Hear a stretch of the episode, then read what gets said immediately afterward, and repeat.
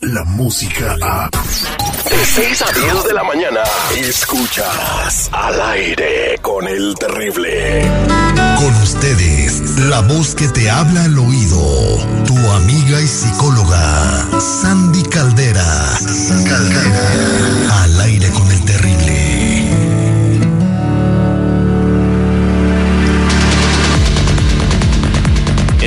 ya conectados con nuestra amiga Sandy Caldera para ayudarte a tener una vida mejor. La voz que te habla al oído. Muy buenos días, Sandy. ¿Cómo estás?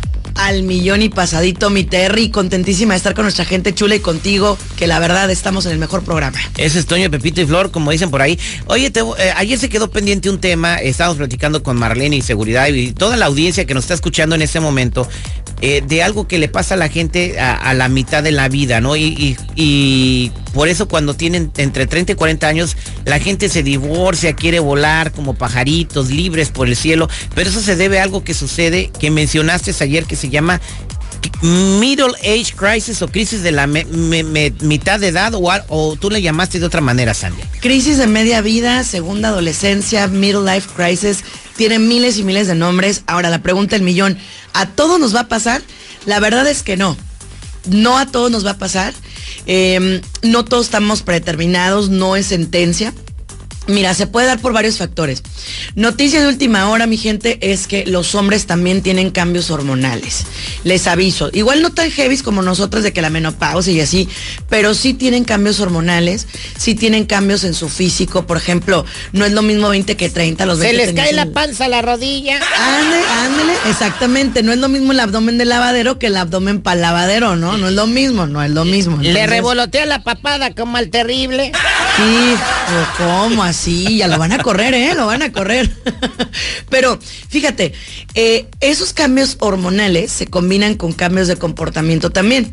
Por ejemplo, yo no me quiero sentir viejo, yo no me quiero sentir vieja. Entonces, ¿qué empiezo a hacer? Empiezo a hacer cambios de manera que me empiezo a querer ver más delgado, empiezo a hacer ejercicio, me empiezo a pintar el pelo, empiezo a salir, empiezo a conocer gente, empiezo a vestirme de otra manera. Lo cual, mira, te voy a ser honesta, yo no lo veo tan malo siempre y cuando no llegue a un extremo.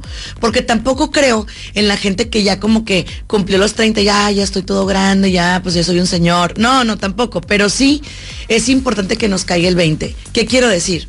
A ver, vivir la vida en las diferentes etapas que nos presenta. Porque si tú no te adaptas, caes en ese tipo de crisis.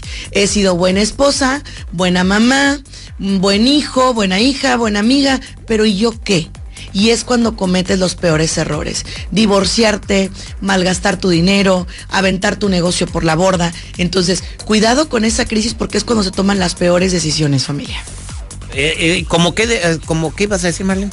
Es como la, cuando la gente le da como chiquirrucos, este, chiquirrucas, que están eh, de una edad y de repente ya quieren rejuvene- rejuvenecen y todo, y eso les a veces les puede afectar, porque cuando la mamá actúa como una adolescente con las hijas y las hijas quieren una mamá, Exactamente, y fíjate que casualmente cuando tú tuviste tus hijos alrededor de, no sé, los 25 años, 23, llega el punto en el cual coinciden ellos en la adolescencia y tú en la, en la crisis de media vida. Entonces imagínate qué caos, porque los dos andan hormonales, los dos andan queriendo defender sus territorios, sus derechos, su pari. ¿No? Y pues déjame decirte una cosa, perdón papá, perdón mamá, pero pues te toca ceder. ¿No? Te toca ceder. Y otra, no te bajes al nivel de tus hijos. Yo siempre lo he dicho, te puedes llevar muy bien con ellos, puedes ser a todo dar con ellos, pero ojo. Los amigos, tus hijos los escogen. Los papás se los escogió Diosito, se los puso la vida para que fueran formados, para que fueran bendecidos de tener unos papás que los llevan por el buen camino. Oye, eh, eh, y también hay quien dice, ¿no? Que tú no eres el mejor amigo de tus hijos. Tú eres el papá de tus hijos. y así lo la tienen neta que yo coincido. ellos. Yo coincido, seguridad. Yo, de hecho, mi hija le dio un tiempo por decirme que yo era su mamiga. Y le dije, no, mamacita, yo soy tu ¿De mamá". dónde sacó eso de mamiga? Yo no sé, la neta, no tengo idea. el pero lenguaje millennial, ¿no? De El la- lenguaje millennial, sí, a todo lo que Hasta da. en eso quieren ahorrar los Marlene, milenios. ¿tú conocías No, esa sí. palabra de mamiga? ah, ya, pero a lo que voy es... eh, A mí me suena como mamá. Cállate, o sea, Ah, No, no, no, sí, sí, hombre. Palabras que no digo yo porque se me van a salir ahí la, la, la neta. Pero Sí, algo- pero- Adelante. Adelante. Adelante. Yo te digo, te digo. te digo, hermosa, sí es importante que se lleve bien conmigo, me encanta y que me tenga mucha confianza. Pero cuando yo la tengo que reprender, O sea, cuando yo tengo que decir, hey, estás mal, esto no se hace, yo soy su mamá. Y eso es importante. Nunca perder la autoridad. Y, y voy el lunes voy a traer un temazo al respecto de eso. ¿Qué ha pasado con estas generaciones? ¿Por qué están como están? ¿Realmente es culpa de los jóvenes? Pues El este maldito. Facebook tiene la culpa. Desde que, se desde que salió el Facebook, más gente se ha ido al infierno. No, pero es que, es que sabes que puede ser que también cuando tienes pues tus hijos, obviamente a una temprana edad, eh, no hay tanta diferencia entre los hijos.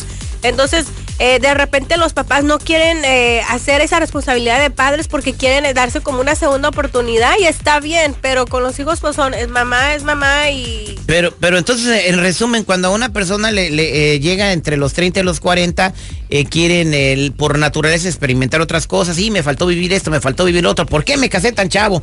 Me hubiera esperado. Fíjate que mis dos hermanas se casaron a los 40.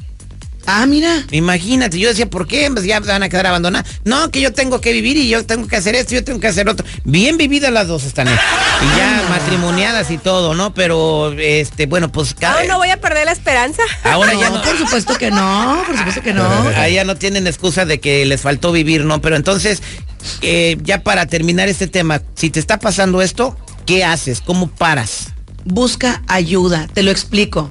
La gente que pasa por la midlife crisis, te voy a decir qué pasa. Cuando ya le, o sea, trascendió eso, se arrepiente con el alma y la vida. ¿Por qué hice eso? ¿Por qué lastimé a los que amaba? ¿Por qué dejé mi familia? ¿Por qué me divorcié? ¿Por qué? ¿Por qué? ¿Por qué? Y sabes qué?